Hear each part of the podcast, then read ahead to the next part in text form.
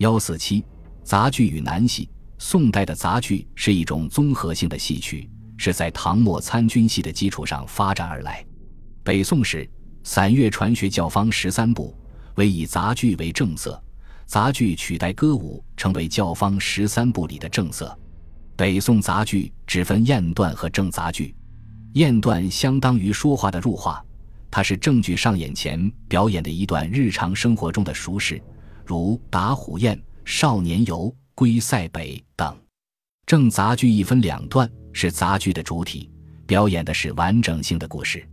到了南宋，杂剧分三个部分，即验段、正杂剧、杂扮。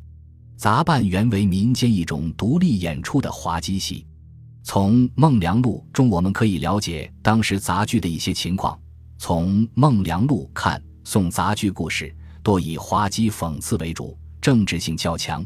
引荐正于戏曲之中，在宫廷中很突出，如刘继飞、雪露在高宗最除世的杂剧故事，事虽不大，但属指责皇帝的。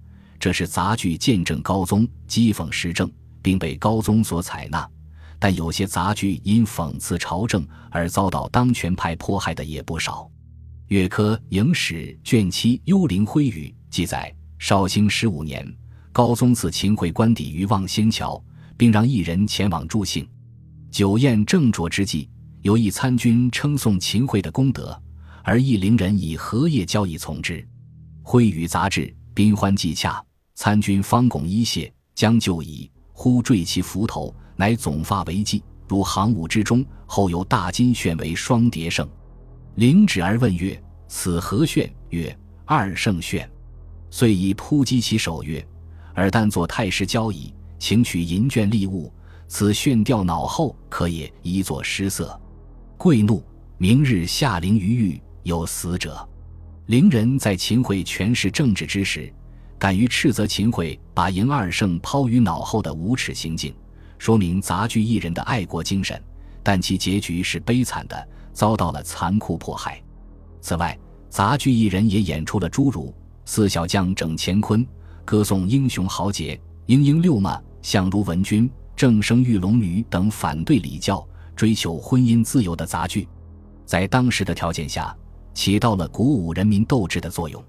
就在杂剧发展的过程中，北宋末宣和年间，在浙东一带的民歌曲子的基础上，发展成了一种新的民间戏曲——南戏，又称永嘉杂剧或戏文。南戏是在北方杂剧的影响下，以南方民间散乐为基础。并吸收了诸种技艺的歌唱、舞蹈表演手段、形式，渐渐与故事性情节相结合，并最后形成了具有地方特色的戏种。它与北方杂剧相呼应，渐渐成为古代戏曲的两大流派。南戏戏文过去知之甚少，经过学者们的不断努力和挖掘，已知的南戏戏文有一百多种，尤以温州为发达。据韦谭载。南戏出于宣和之后，南渡之际谓之温州杂剧。到南宋后期，南戏在杭州的艺术舞台上独占鳌头，王焕戏文盛行于都下。南戏具有浓厚的生活气息，充分表达了下层人民的思想感情。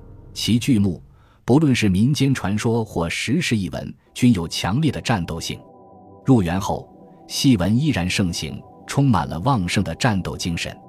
在南宋的城市娱乐中，南戏具有压倒的优势。